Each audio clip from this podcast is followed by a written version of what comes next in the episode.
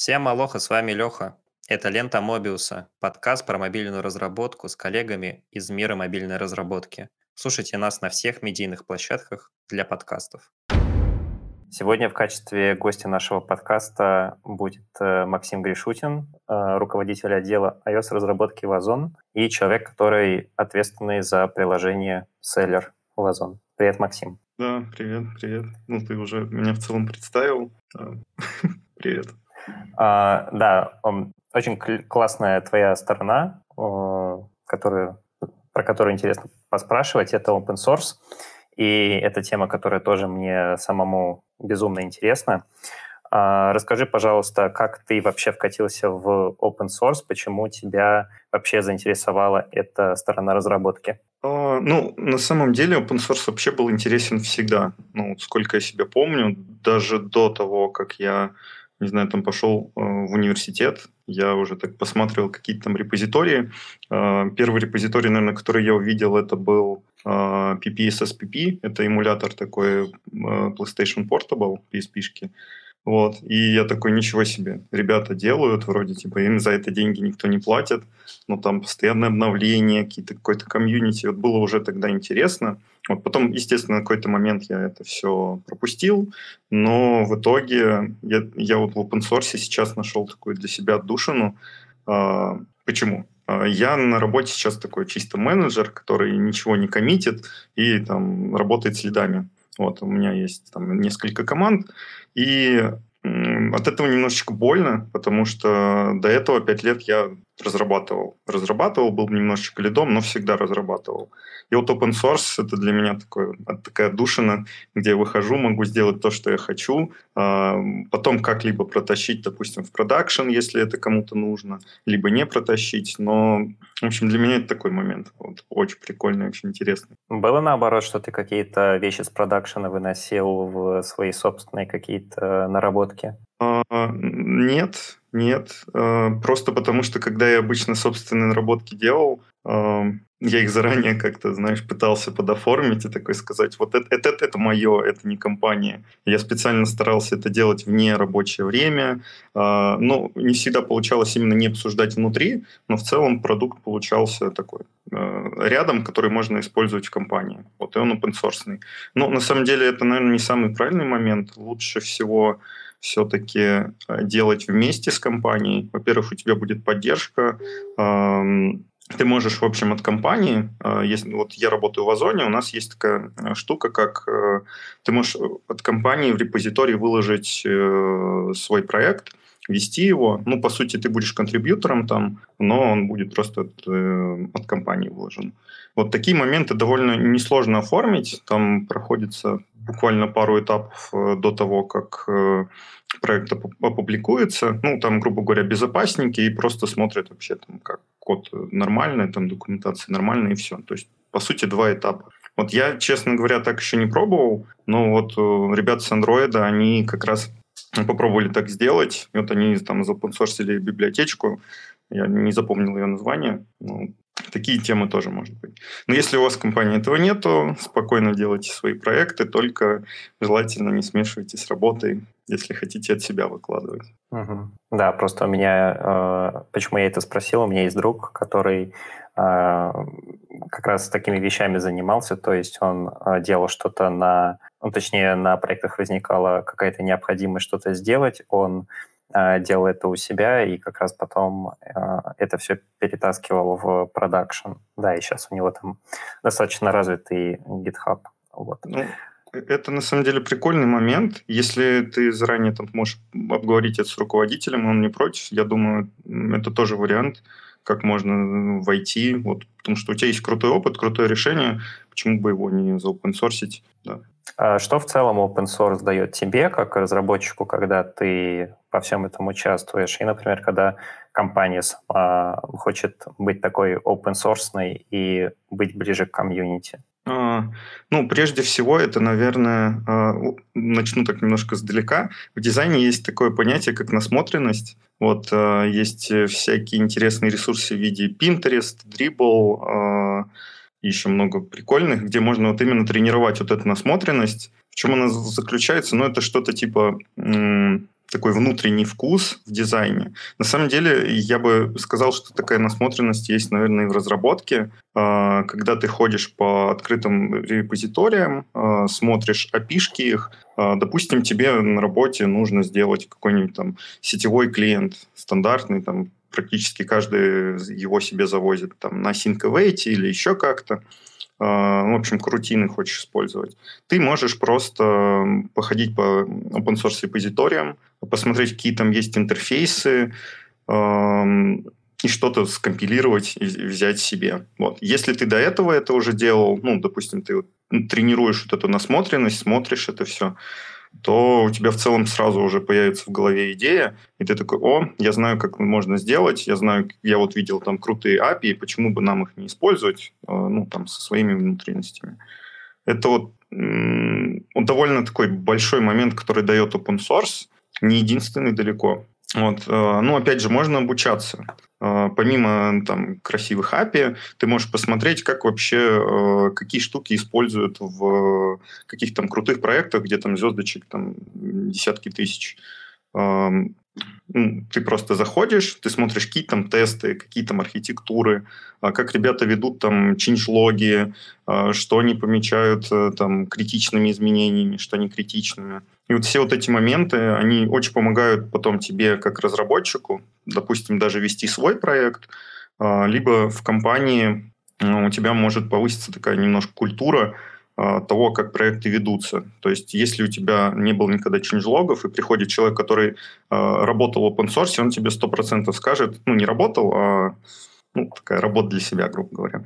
Он тебе 100% скажет, что, ну, ребят, э, давайте описывать, какой тут импакт был, что у нас изменилось. Э, ну, без этого плохо. И вот такие моменты, опять же, вот это стык компании, стык разработки, не очень помогают. Ну, для компании еще есть момент в виде IT-бренда. Вот. Э, такие репозитории можно хорошо форсить на конференциях, на Мобиусе. Э, можно делать про эти репозитории, так как это открытый код, ты можешь его показать кому угодно, как угодно, рассказать истории любые с ним. Э, ты можешь их, ну, рассказывать про это, опять же, на конференциях, писать статьи об этом. Э, это хорошо в, инфо, в инфополе звучит, и в итоге компания получает ну, крутое развитие своего IT-бренда. А, как мы знаем, Деврилы очень часто так ходят, типа, ну, давайте что-то сделайте, расскажите. Такие сидят, а нам нечего рассказать. А тут, э, если кто-то в open source участвует, он такой, оп, а, у меня есть эм, про что можно поговорить. Что еще интересного? А, так, про насмотренность я сказал. Ну, возможно, что-нибудь попозже добавлю. Сейчас не всплывает ничего. А в какие проекты ты сам контрибьютишь? А, я очень хочу законтрибьютить в Swift, вот Apple, там, Apple семейство. Вот, э, в Swift у меня есть даже такой типа Draft MR и Swift Package Manager. Вот, но я пока туда не законтрибьютил. Вот из последнего, что я контрибьютил, это Xcode Gen, то есть Xcode Proj. Ну, то есть такие штуки, которые, опять же, мне нужны для прода. Я такой, блин, этого там нету, это очень хотелось бы, я хочу это добавить. Вот я иду, смотрю, разбираюсь с репозиторием, э, где-то вижу, что... Кстати, очень крутой момент, я сейчас на него чуть прервусь тогда. Э, вот я когда дорабатывал Xcode Proj, это библиотека, которая э, позволяет генерировать Xcode проект там, на основе YAML файла, ну, такой файл манифеста. И в целом до этого у нас был research в компании, использовать его или использовать его аналог Twist. В итоге мы э, провели research, посмотрели, что он умеет делать, посмотрели, что умеет делать его аналог, и решили использовать его. Когда я в итоге пошел копаться, как его доработать, я понял, что код, ну, вообще-то там не самый хороший. Я не могу сказать, что он пахнет, но документации там абсолютно нету. Читать его сложно, переиспользований э, тоже очень нету. Там, ну, не то, что SOLID а даже близко нету, ну, вообще ничего нету. И это меня печалило. В то время потом я подошел в проект, который мы не выбрали. Там отличная дока, куча тестов, интеграционные, юнит-тесты. Я такой сижу, блин, ну, видимо, надо ресерчи делать немножко по-другому. Не только потому, что умеет эта программа и сколько там звездочек и прочее. Вот, а потому еще какой код внутри там, невозможно, как это можно доработать. Так, так, так. А напомни, пожалуйста, что я до этого говорил. Какой вопрос был? А, сейчас. Я вот сказал прерваться, прервался да. и не вернулся. Да, вот ты сказал, я прервусь на отдельную историю. Да, да. Вот. А, мы говорили, кажется, про то, что дает в целом open source там компаниям, разработчикам. Угу, Шаринг угу. опыта, вот это вот все. А, и потом ты сказал, ну, я потом что-нибудь добавлю еще. Да. Я да. думал, это оно было. Ну, ладно. Окей. А, тут, наверное, важная часть вообще а, любого open source — это ну, как бы то ни было, ты же контрибьютишь в, в какой-то конкретный там репозиторий, и важно, чтобы от его создателя тебе был какой-то фидбэк, чтобы он в целом был на связи, а то я ну, опять же, я ж не первый год работаю, я разные библиотеки видел и смотрел, э, что э, у них в GitHub, и часто люди создают там э, множество issues, как, что, как что-то доработать, какие баги есть, и это просто висит без комментариев, без ничего. То есть важно, чтобы еще э, сам создатель этого всего был во все это включен, потому что иначе, ну, в общем, та библиотека, которая загружена в open source, тогда она, ну, как бы теряет актуальность и ну, становится непонятно, зачем ее в целом использовать. Ну, кстати, вот на этот момент э, я такое для себя правило сделал, ну, не знаю, негласное, что если ты затягиваешь библиотеку себе в проект, неважно какой, большой, маленький, ты должен понимать, что э, в какой-то момент может произойти что-то, и ты не сможешь его использовать. Вообще абсолютно неважно что, а, поэтому ты должен понимать, что тебе нужно будет его поддерживать, и сможешь ли ты в нем разобраться, достаточно он хороший или нет. Вот опять же, я, я сделал вот этот вывод после того, как вот сравнил вот эти две библиотеки и понял, что одна, ну, ее поддержать сложно, ее доработать сложно, вот, но она там чуть-чуть попроще выглядит. Вот, и в итоге, как по мне, это не стоит того, опять же, возвращаясь к тому примеру, не стоит того, чтобы ее внедрять по сравнению с, вот, с ее конкурентом. Так что, ну да, если внедряешь э, open source библиотеку, будь готов э, ее дорабатывать, либо вообще форкнуть и вести у себя, если она там никак не развивается.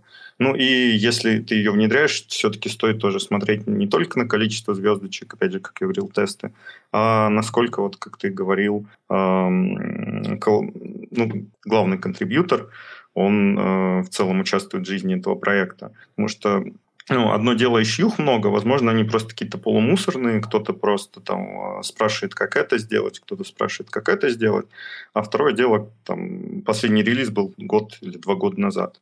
Вот это уже звоночек, и, наверное, стоит подумать, не знаю, если тебе это очень нужно, ты можешь затащить это в компанию, форкнуть и вести вообще свою разработку полностью, там, менять все. Ну да.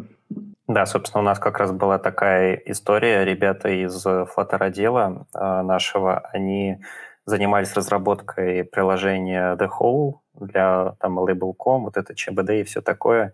И там была отдельная э, вообще жопа боль сделать видео, ну как э, просмотр видео, нормальный видеоплеер на Flutter. Они там находили какую-то библиотеку, которую им приходилось э, форкать, отдельно ее дорабатывать на протяжении там не знаю, нескольких месяцев просто э, за каждым багом что-то дорабатывать. И в целом это, э, ну, как сказать, мы крякнули этот проект, то есть э, там мы получили мега хороший фидбэк там и от э, заказчиков, и от в целом от пользователей, что в целом это получилось. То есть мы взяли что-то не совсем идеально работающее, взяли его, подпилили, и все, теперь у нас есть э, собственный форк такой. А, Еще маленькая такая типа история с болью лично моей. А, не в обиду будет сказано, я как-то работал с э, Яндекс Мапкитом несколько лет назад еще. Я не, не знаю, поменялось ли там сильно что-то с тех пор или нет. Но я помню, там э, я просматривал как раз issues в Яндекс Мапах, и там просто их были чуть ли не сотни, ну ладно, десятки, скорее всего, в открытых. В закрытых, наверное, сотни. Но все равно там э, очень много было жалоб на то, что как-то работает не, не слишком стабильно. И проблема была в том, что я искал как раз решение своих э, багов, которые э, возникали при работе. И я даже не помню, я в итоге пофиксил их или нет. Вот. То есть иногда э, ты идешь туда как бы с надеждой найти какие-то ответы, но это тоже может э, быть безрезультатно. А... У меня похожая uh-huh. история с, с Яндекс Мапкитом. Мы его, правда, не так давно внедряли к себе. Вот, но очень больно, мы в итоге форкнули. А, мы этот форк э, поддерживаем на основе э, Яндекса. Ну, то есть там, по сути, такие небольшие скрипты, которые его переделывают, проекты, позволяют нормально собирать под э, актуальные версии macOS и не на Intel процессах, там M1, M2. Вот, потому что без этого там просто дикие костыли, э, долгие сборки и прочее. Ну, понимаю твою боль. Да. Опять же, не в обиду сказано. А если возвращаться назад к open source, а, подскажи, как в целом во все это вкатиться например, начинающему разработчику. Я, например, часто видел, что ребята приходили и, знаешь, контрибьютили там PR, э, знаешь, там добавить запятую в документацию, вот, но так ты типа засвечиваешься, ты потом появляешься в контрибьюторах проекта справа в репозитории. А как в целом, ну да, как в целом вкатиться во все это? Какой твой, не знаю, путь? Я, я постараюсь запомнить и, и тоже сейчас чуть-чуть отойти. А, я тоже постараюсь запомнить, да. Про, про запятые. На самом деле, я сейчас не знаю, идет ли челлендж это GitHub или нет, но раньше был Hacktoberfest. Вот, не знаю, опять же, сейчас нет. Мне даже футболочки лежат там 20-х, 21-х годов. В общем, вот на волне вот этого Октоберфеста везде, в любом репозитории стоял вот этот хэштег, и, и были мэры с запятыми и с точечками. И там пробельчики где-то удаляли. Просто вот, ну вообще вот я не помню, то ли это сентябрь был. Вот. Ну, каждый сентябрь, э, каждый год одно и то же. Сейчас э, этого поменьше, но тоже видно, вижу частенько, что ребята такие, ну, тут запятую забыл. Вот. А, мне в репозитории тоже такие MR делали. Вот. Ну, тяжело на самом деле понять, стоит ли это самому как-то поправить, и стоит ли это вообще править. Ну, я в итоге э, заливал, и, как видел, другие ребята тоже все заливают. Но, возможно, это ок. Типа, они же что-то правят.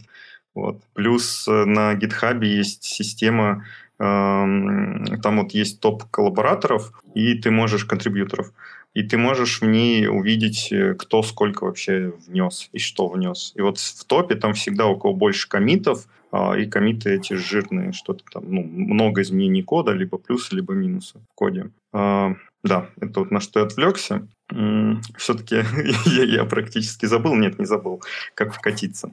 А, я, могу такую небольшую историю свою. Вот. У меня было сложновато.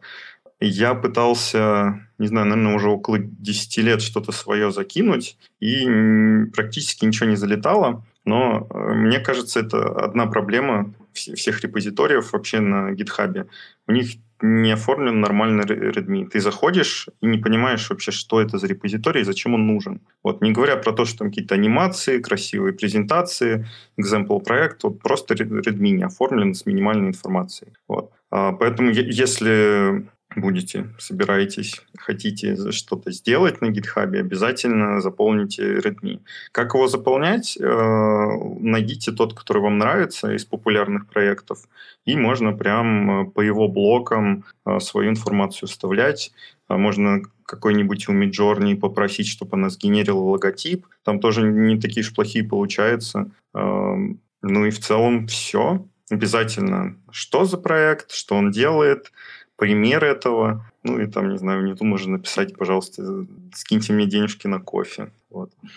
А, да, да, да. Я, наверное, отдельно еще добавлю, есть достаточно много э, страничек в интернете, которые как раз представ, ну, предоставляют, как может выглядеть ридми для какого-нибудь проекта, там, для личного профиля, так э, я, на себе, например, себе э, пару фишек э, украл, там, например, статистика по, по GitHub твоему, опять же, там, просто скрипт это все делает, тебе ничего не надо делать руками дополнительно. Ну да, да. Этот момент я себе не стал делать, но, наверное, тоже затащу. У меня не, нет такого на аккаунте Redmi, только на репозиториях.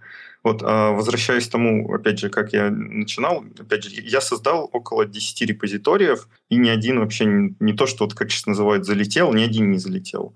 Вот. Там было плохое оформление, понятно, но вот почему помимо того, что нужно, чтобы был оформлен репозиторий, нужно еще его куда-то давать. Ну, то есть не только, чтобы он у тебя, допустим, в компании был, или ты им пользовался, и твои друзья, нужно, чтобы о нем еще кто-то узнал. Поэтому заходишь в многочисленные телеграм-сообщества, э, спрашиваешь, можно ли там это вообще поместить, в большинстве, на самом деле, можно просто там ссылочку скинуть, о, ребят, круто, и все.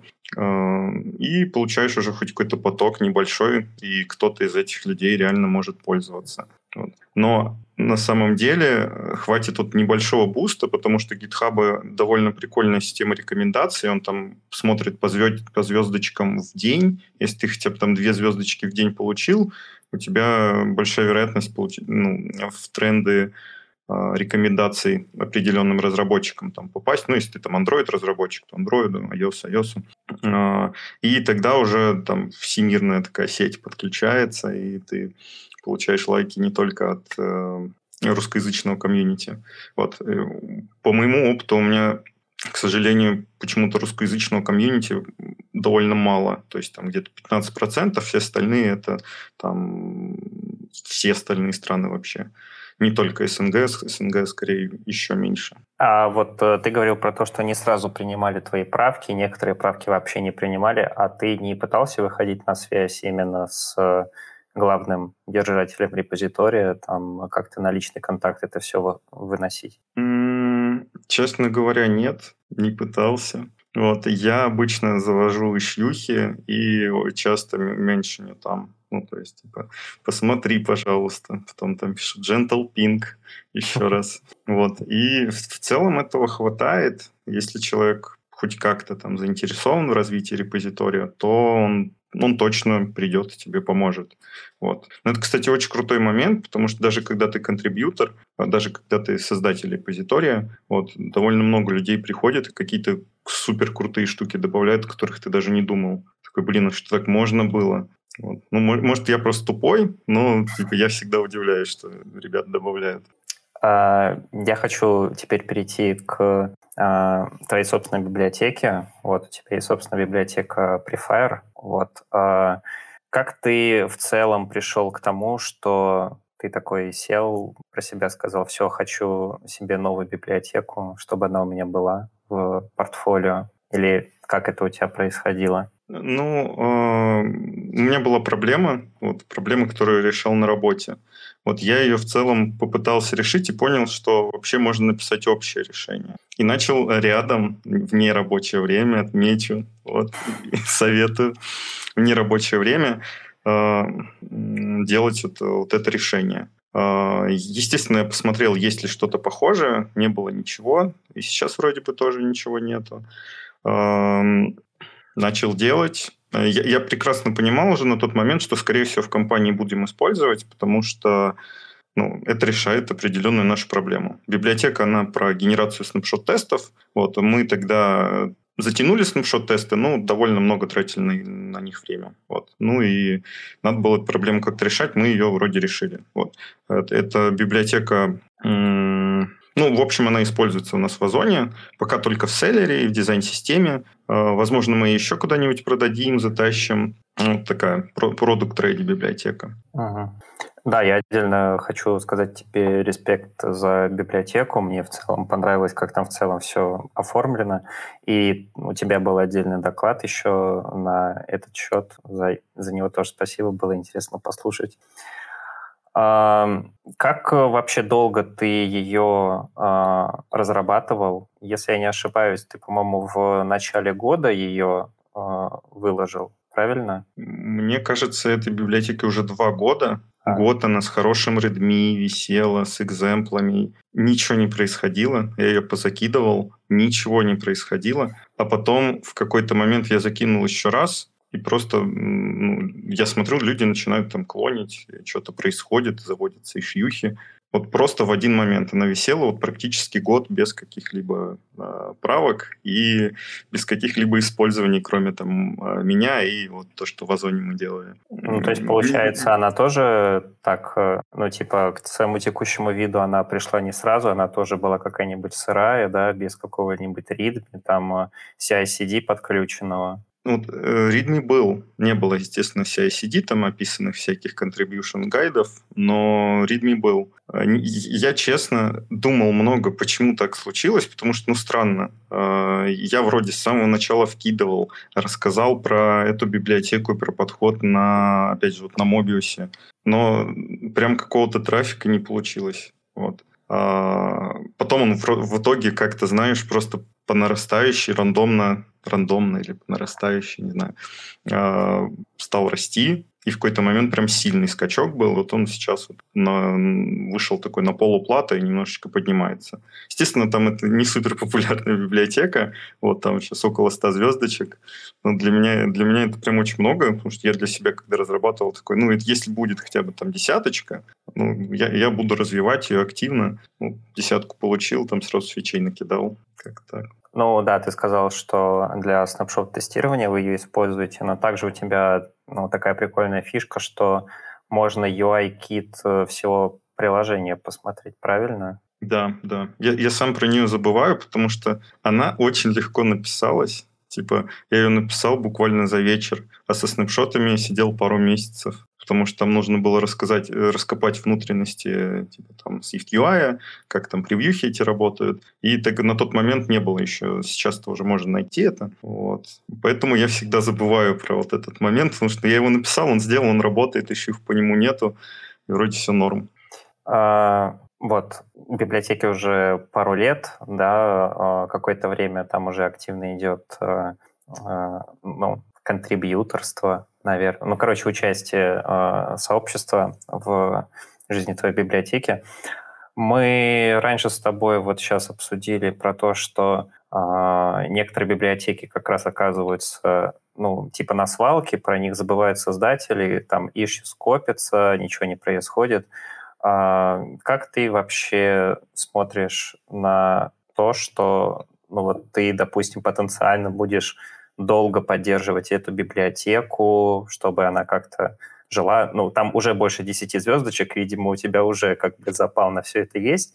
Вот. Mm-hmm. И, и не выгорать при всем при этом, потому что, ну, э, там к тебе же реально люди приходят, там у них, допустим, свои проекты есть, и чтобы вот, э, ну, как-то не прекращалось вот это вот э, движение. Ну, вот мотивацию как раз ты, ты то, что сказал, реальные люди, и не просто, они еще со всего мира, каждый там со своим, скажем так, акцентом, потому что вот видно, кто еще их и заводит, ну, кто там через переводчик закидывает, как я в целом, вот, а кто прям нормально так с э, фразеологизмами.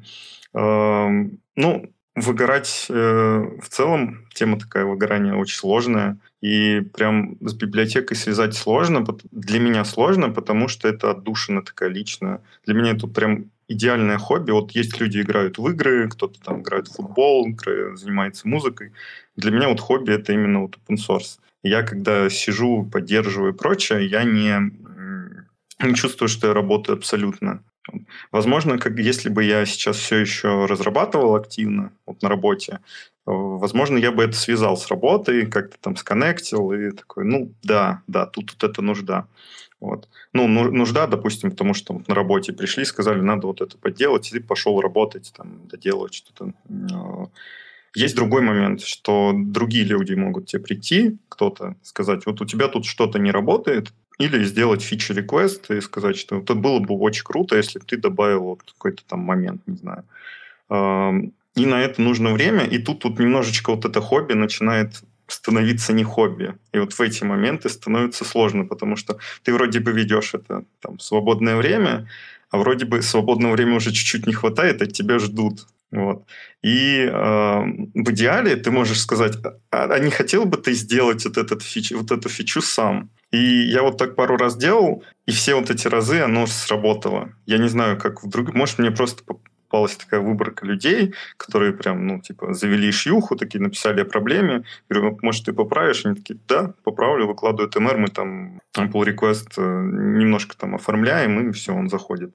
Может быть, мне просто повезло, что люди такие были. Но я не думаю, если немного времени уделять и стараться это разделять, прям жестко разделять с работой, то, наверное, прям выгорание вряд ли ты словишь но это сложно. Это прям огромные усилия у меня занимает, потому что я, когда я сижу, занимаюсь разработкой, я могу улететь там за 12, за 14 часов работы вообще спокойно в день. А, поэтому я, когда вот пришел в менеджерское немножко звено, я так расслабился и практически не перерабатываю. Но, грубо говоря, все равно в итоге просто вечером сижу и open source занимаюсь там своими проектиками. Ну, на самом деле я тебя понимаю, потому что у меня с подкастом примерно та же самая история. То есть я работаю на полную ставку на одном проекте, в этими овертаймами я занимаюсь вторым проектом, э, плюс у меня подкаст еще, короче, да, иногда у меня времени совсем нет. А, да, тут еще, наверное, такой момент, что тут твоя личная история включается во все это, что ты это делаешь в свободное время, у тебя, скорее, менеджерская э, должность сейчас, и так ты просто себя как э, программиста поддерживаешь в тонусе. То есть как mm-hmm. бы тут ты еще и это закрываешь. Да, да. Вот, кстати, очень хорошо, что об этом сказал, потому что многие, э, ну, вот когда у тебя стоит выбор, ты там идешь либо в техлит ветку и особо менеджерством не занимаешься, либо идешь в ветку, ветку тем лидов, тем лидов, э, вот многие боятся, что ну, я не смогу кодить. Но на работе, наверное, не сможешь. Скорее всего, не сможешь. Если ты будешь хорошим тем лидом, ты не сможешь. Но тебе ничто не мешает сделать себе хобби кодингом. Ну да, только тут, наверное, еще небольшое дополнение от меня, что в зависимости от, э, наверное, компании, проекта, Team Lead может э, выполнять как чисто такие менеджерские функции, там, развитие, там, созвоны с э, клиентами, с руководством и всем таким. И просто как главный разработчик на проекте, который параллельно еще там э, управляет другими более маленькими разработчиками. То есть тут э, типа и так, и так можно. Ну да, соглашусь. Я, я скорее вот знаю, что, что вот у нас в Озоне как это работает, потому что у нас тем лидам очень тяжело будет прям кодить. Они могут что-то написать, но это скорее исключение, чем вот правило. А, вот у тебя есть, собственно, библиотека, ты ее уже развиваешь какое-то время. А, от чего именно в процессе вот, э, создания, поддержки там а, ты получаешь кайф? То есть, допустим, чисто от, а, например, визуальной точки зрения, что там это все выглядит красиво, там работает из коробки. Опять же, там ты сказал, что превью легко получилось сделать, и там превью классно, например, в ритме смотрится. Или, например, э, что у тебя чисто есть вот такой вот э, э, технический кусок кода, который можно вставить вообще в разные места, и он там будет работать. То есть что тебе в этом плане именно больше всего приносит удовольствие? Ну, я, наверное, три момента выделил. Вот первый момент — это а, такое красивое оформление. Я люблю заморачиваться над оформлением презентаций, но у, нас в Озоне есть свое оформление, поэтому там так особо никуда не уйдешь. Поэтому э, вот когда я там на Mobius опять же прихожу,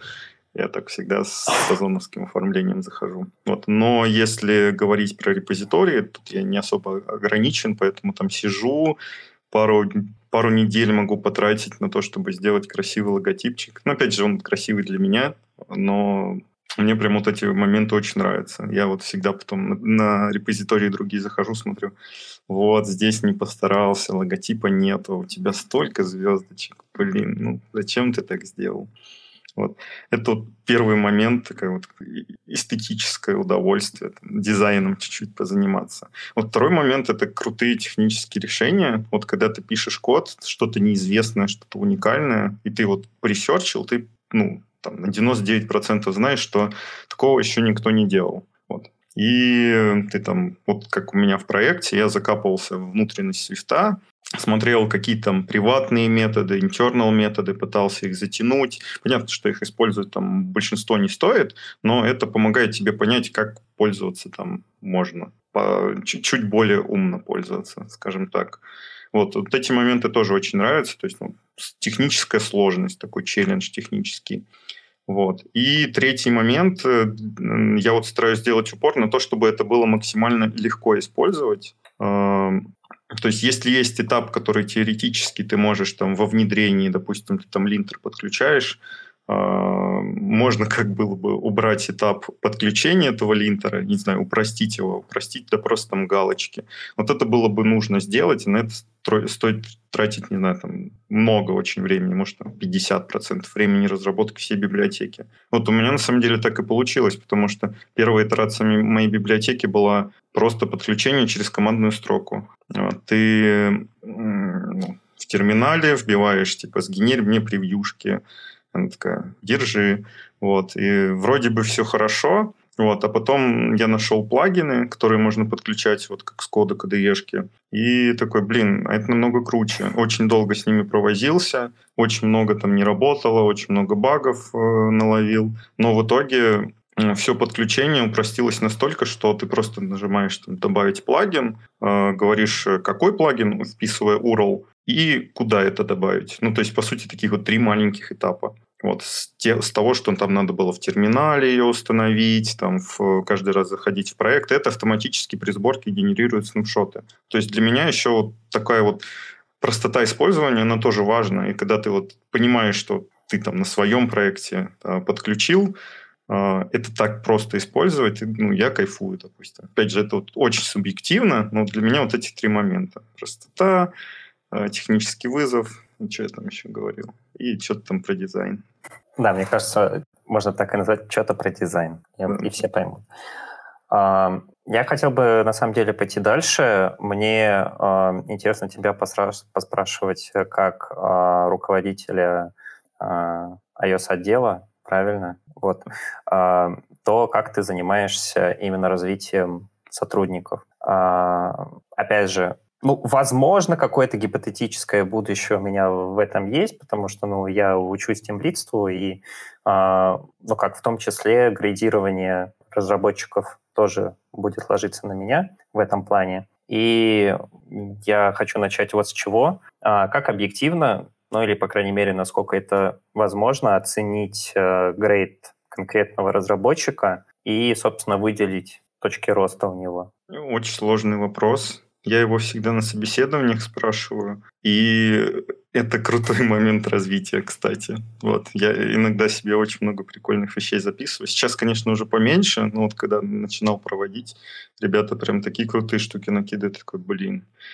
А, ну, вообще должна быть какая-то матрица компетенции, если говорить о грейдах. Вот. Э, я бы, ну, если, допустим, ее нету в компании, вот в Озоне есть, поэтому я там особо ничего не делал, ее можно найти open source. Я видел репозиторий, но не помню какой. По-моему, у Авито есть репозиторий с матрицей компетенций, но я могу ошибаться. Я поискать могу, если там мы ставим какие-то ссылочки. Поэтому по этой матрице компетенций можно примерно, далеко не объективно оценить, э, насколько разработчик там подходит по какой-то грейд. И опять же, это скорее такая система, которая больше работает под э, найм человека, чем под э, реально ну, то, каким он стал внутри. И вот в Озоне практикуется такой момент, он очень спорный, он очень холиварный, кому-то он точно не понравится – но мне с этим, мне он, наверное, даже больше нравится, чем не нравится. А, у нас, э, опять же, есть матрица компетенций, понятно, что мы оцениваем, но а, она больше работает, когда мы берем людей а, извне, ну, на самом деле не извне, когда собеседуем. Вот мы можем понять четко, вот он ответил, он знает вот это, значит, он подходит под определенный грейд. Но когда человек приходит, и ему приходит время развиваться, тут уже э, нужно смотреть по целям. Вот может ли он их достигнуть, как он их достигает. И тут уже немножко другая матрица работает, и она больше не на развитие разработчика или там лида, как э, такого общего лида, который может прийти в любую компанию и быть прям суперспециалистом, а скорее развитие именно под, под то, что нам нужно вот в компании, что нужно в Озоне. Вот. А у нас такие-то технологии, э, такой-то стек, так, э, не знаю, такие процессы, и вот мы именно на, к ним пытаемся человека развивать. А, вот как развиваем? Обычно это через цели ставится.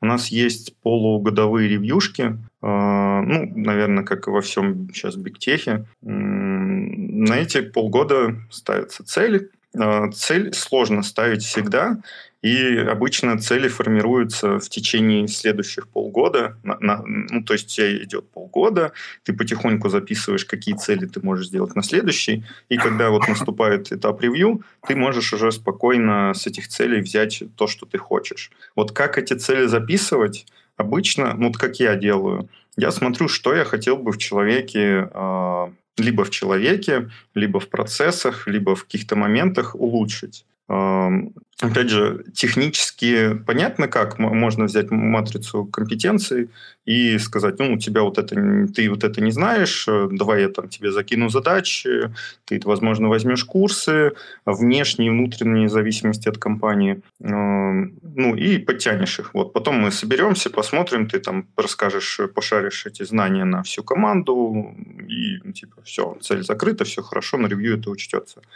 А вот, э, например, человек э, просто долго делает задачу. Вот какую цель можно поставить? С этим всегда сложно. Ну, то есть он просто медленно работает. Вот можно посмотреть, рабо- может, он работает еще на второй работе.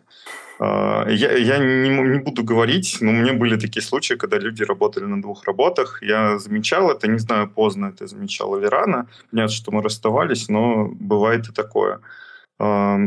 Если это что-то более, ну, такое адекватное, допустим, человек просто, ну, не получается, вот он много сидит с проблемой, понятно, что тут можно посмотреть вот в стандартные стороны, а ходит ли он за помощью, вот, он уходит за помощью, а что дальше, вот, и тут возникают такие моменты, что ну, нужно, во-первых, спрашивать человека, э, что он, ну, я не знаю, что, что, что, как он считает, почему эта проблема есть, вот. И если он тебе помогает, это очень круто. Он может сам себе цель составить, и если люди сами себе цели составляют, это вообще супер круто. Ну, по сути, это такая... Делают э, за меня э, работу. Вот. Но в итоге приходится прям выуживать и очень долго работать на каждом вантуване. А, вантуваны я стараюсь проводить раз в неделю, ну, именно так часто, но по-другому тяжеловато, честно говоря, ставить цели, понимать, э, куда идет человек.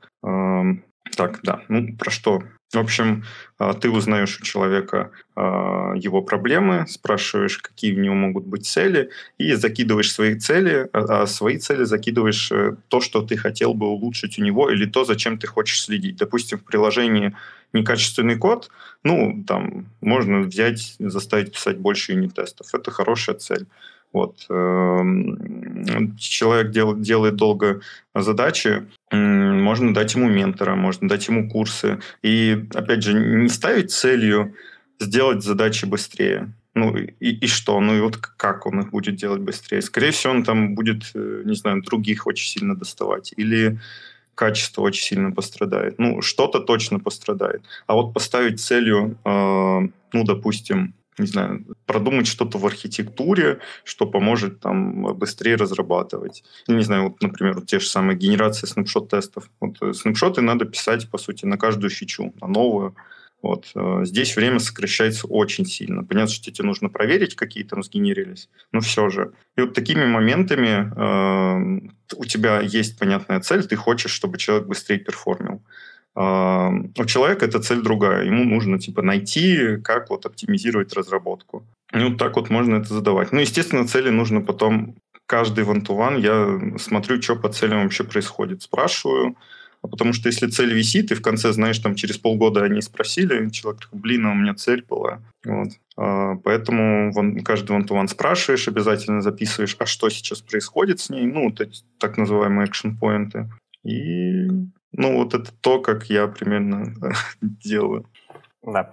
А, а как в целом в Озоне устроено градирование? То есть, например, предполагается, что а, человек будет это в свободное время закрывать, или под него подбираются задачи так, чтобы вот как раз вот эти вот э, ну, закрывать э, точки роста? Зависит от э, какие точки роста закрываются. Если человека переоценили, например, и потом стало понятно, что ну, человек немножко хуже, чем есть, ну, по каким-либо там, что-то он не знает, допустим, ожидали, что знает, вот, то, скорее всего, ему стоит это закрывать, ну, вне э, рабочих моментов, ну, не очень, конечно, хорошо звучит, но скорее это момент, когда вот он наврал, он говорил, написал там в резюме, вот я знаю, ему поверили, в итоге вышел, вроде бы взяли, потом через полгода появилась задача вот на то, что он знает, и все такие, а, а, а все, я не знаю. И вот такие моменты можно как раз ставить в цели, и, но тут нужно как-то подсвечивать, что стоит это делать в свободное время, именно изучать эту технологию. Потому что, ну, по факту ее брали там, тебя брали, скорее всего, ради нее и что-то такое. Ну, в общем, если есть цель исправить косяк какой-то, косяк, который прям на ну, прям сто процентов сделал человек, он его понимает, он об этом не спорит, то это можно, наверное, попробовать поставить на, во вне рабочее время. Все остальное, ну, все, любые улучшения, опять же, даже выступления можно ставить в, в то же, ну, в рабочее время с задачами. Э, вообще ничего плохого в этом не вижу. Естественно, нужно выделять на это capacity, нужно общаться с, про, с проектами, э, с продуктами, все путаю. Вот, и просить, ну, вот, ребят, тут э, нужно... У, у нас есть такой капацитет прикольный, а, ну, назову его так, капацитет на развитие, вот куда можно как раз такие задачи, там, не знаю, на конференцию сходить, выступить или технологию новую изучить, вот, это вполне можно туда закидывать. А, если в целом про развитие там медлов, джунов э, все понятно, то как, например, лично ты подходишь к развитию сеньоров? Ну, тут, тут примерно, наверное, как, к развитию лидов. На самом деле, я, я сейчас вот именно с лидами работаю и чуть больше знаю, но обычно, знаешь, могут прийти лиды и сказать, а как вот мне сеньоры развивать? Вот э, поэтому вопрос тоже в целом валидный. А, ну, тут больше всего, опять же, потому что нужно компании вот э, этого человека, и то ну, нужно посмотреть и посмотреть, что нужно ему. Вот. Если он не хочет развиваться, то можно только то, что компании нужно. Ну, то есть он, естественно, если будет развиваться, он получит там повышение, заработные платы, возможно, должности. То есть это уже хорошо. Может, это и звучит не очень, что это нужно только компанию. Но это все равно хороший момент, и как бы он будет вести к повышению. Вот. Если мы еще сможем смачить то, что хочет человек, и то, что хочет, ну, то, что нужно компании, это вообще идеальный момент. Вот, мы ставим по этому цели и пытаемся развивать. Потому что ну, сеньоров развивать сложно. Ты не можешь взять и развивать там технические какие-то скиллы, потому что большинство технических скиллов он уже развил, э, ну и довольно неплохо. Да, какие-то там технологии он сто процентов не знает, как и все, но он быстро их изучит. Да, он под пиво за вечер может э, все приложение написать самостоятельно. Ну, типа, типа, вот.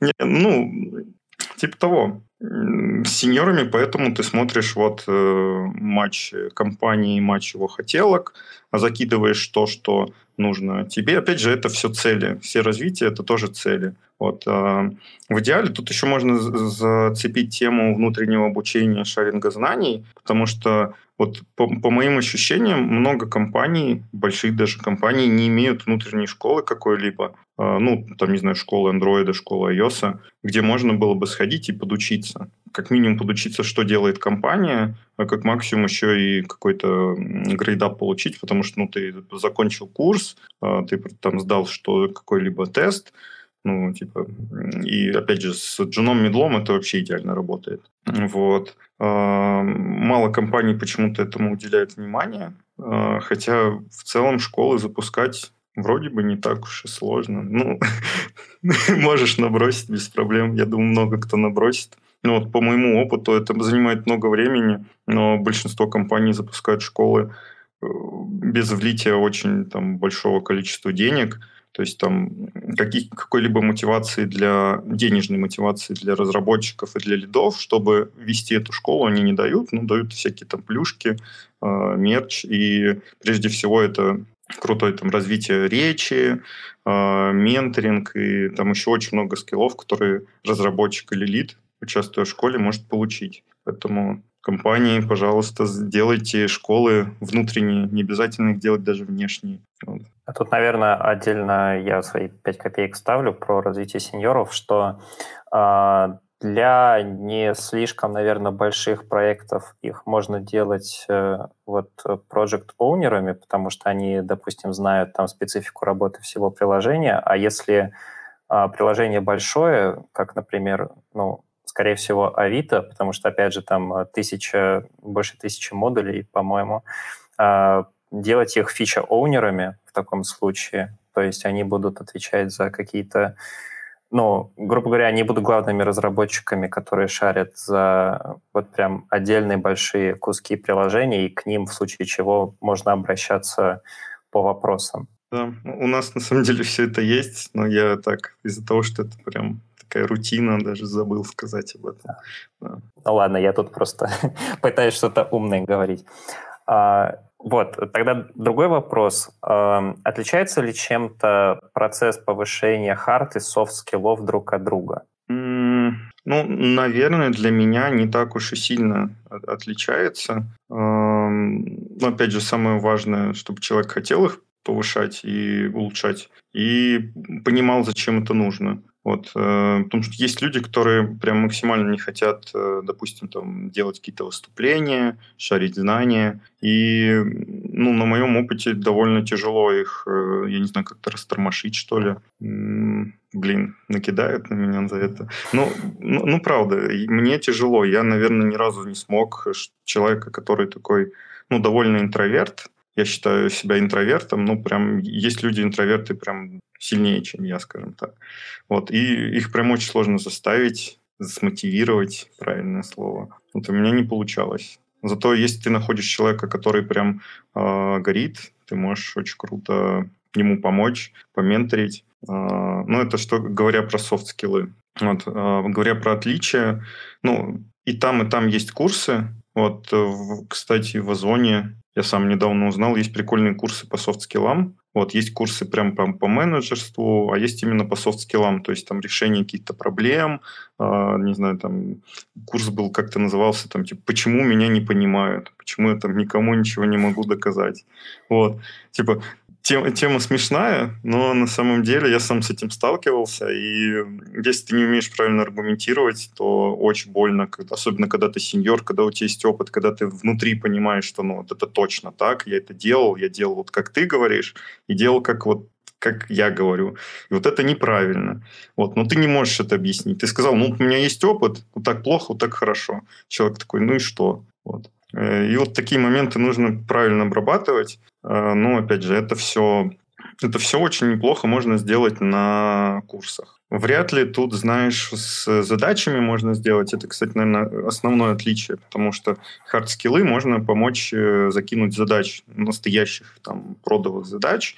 И, допустим, если у человека есть там просадка вот в каком-либо навыке в хардскиллах, я не знаю, там что-то не знает, можно ему закинуть эту задачу, если она особенно не срочная, вообще будет отлично. Он разберется с технологией и сделает задачку. Ты еще можешь немножко поменторить его, потому что ты будешь видеть код, который он написал. Вот. С софтами, софтами больше я бы рекомендовал, вот как я делаю это на вантуанах плюс курсы. На вантуанах хорошо общаться, узнавать, какие там есть проблемы, вот, э, пытаться рассказать, почему это надо говорить, как это относить. Вот, э, если ты понимаешь, что человек вот, он не смог донести свою точку зрения, тоже постараться ему помочь, типа, а какие тут аргументы можно закинуть? Вот.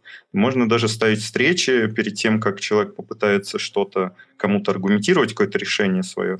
Вот можешь ему помочь, поставить мне вместе встречи, записать плюсы-минусы, заранее все проработать и прийти уже, там, не знаю, допустим, ты продаешь руководство Swift UI, а ты прийти, продать Swift UI руководство и потом я не знаю, как, чем это кончится. Надеюсь, хэппи-эндом. Ну да, то есть э, вообще выглядит так, что хард-скиллы закрывать гораздо проще бывает, чем софт-скиллы, потому что, ну, допустим, тебе дали какую-нибудь задачку на, не знаю, допустим, если говорим про Android, там, Compose, э, внедрение, там, или э, узнать, что под капотом у Swift UI, то ты просто берешь, там, допустим, читаешь документацию, там, можешь какой-то пэт-проектик попробовать быстро наклепать, а софт-скиллами тебе скорее приходится Э, справляться с какими-то багами в своем мышлении, причем про которые ты, скорее всего, сам не понимаешь. То есть это э, к тебе приходят люди, говорят, что вот ты, допустим, делаешь что-то не то, и тебе приходится как-то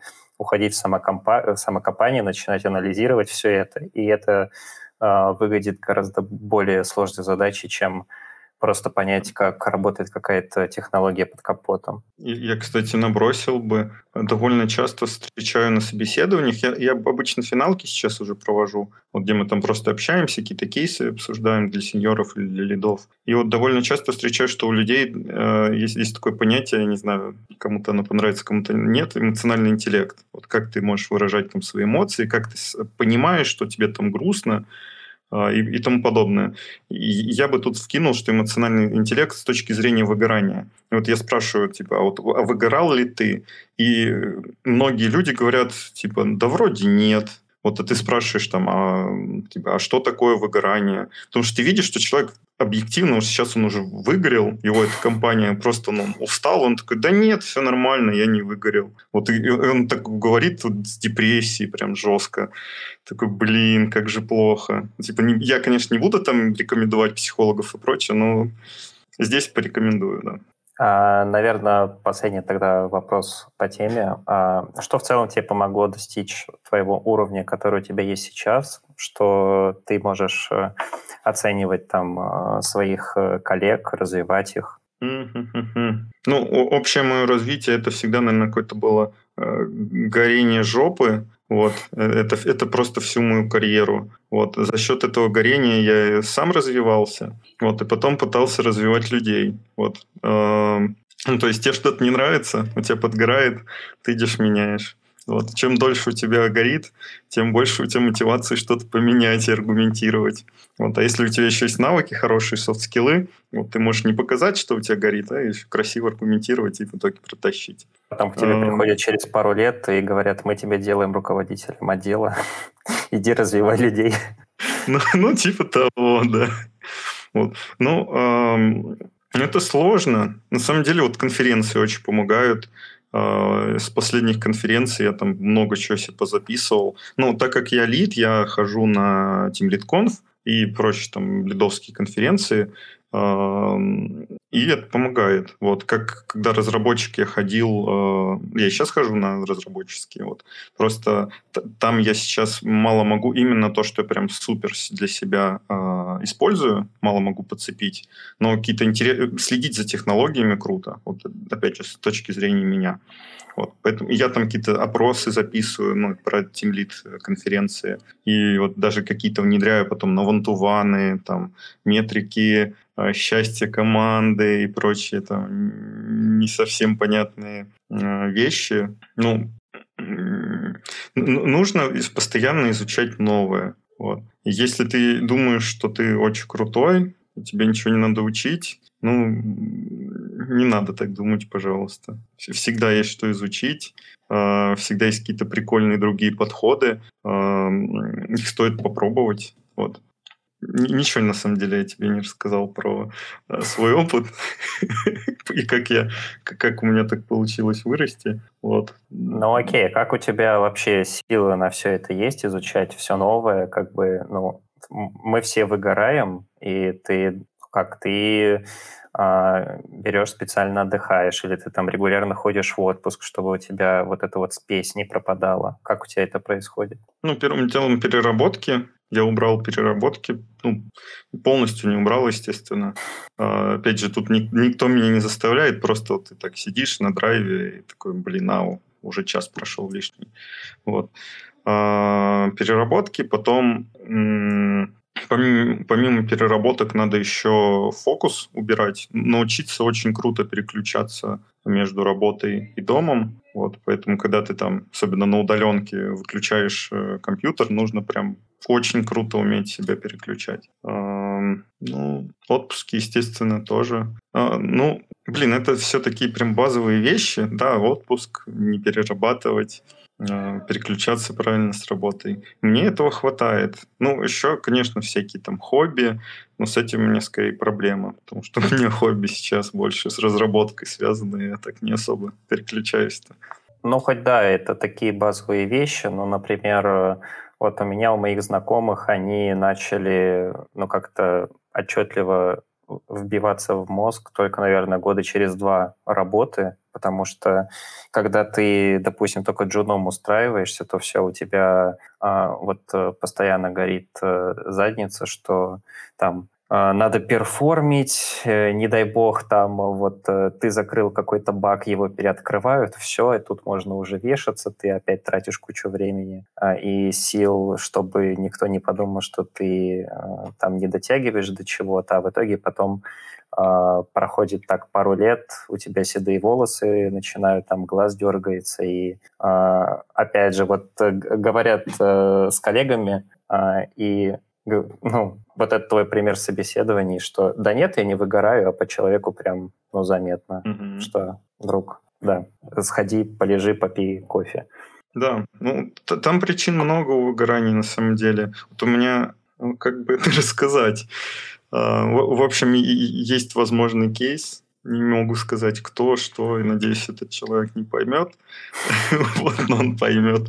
А, в общем, выгорания еще могут быть из-за того, что ты помогаешь людям вот, в свободное время. И больше, чем это того стоит. Ну, типа, знаешь, там вот как книги, там, научись наговорить «нет» и прочее. Ну, да, вот это, это реально надо научиться сделать потому что у человека вроде все норм, у него, знаешь, там переработок нету, э, и там хобби есть, и, в общем, work-life баланс очень хороший, но вот он на работе просто вместо того, чтобы там решать там свои какие-то проблемы, он просто решает проблемы чужих людей. И это, ну, типа, и он не лид, он разработчик. Понятно, лид, он там вроде бы должен чужие проблемы решать. Ну да, тут тоже можно посоветовать сходить к психологу.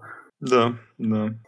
А, Максим, большое тебе спасибо, что к нам пришел. Было очень классно. И у тебя же будет доклад на Мобиусе. Да. Вот, ждем очень твой доклад. Вот, спасибо тебе большое. Да, и тебе большое спасибо, тоже было очень классно. Все, всем пока.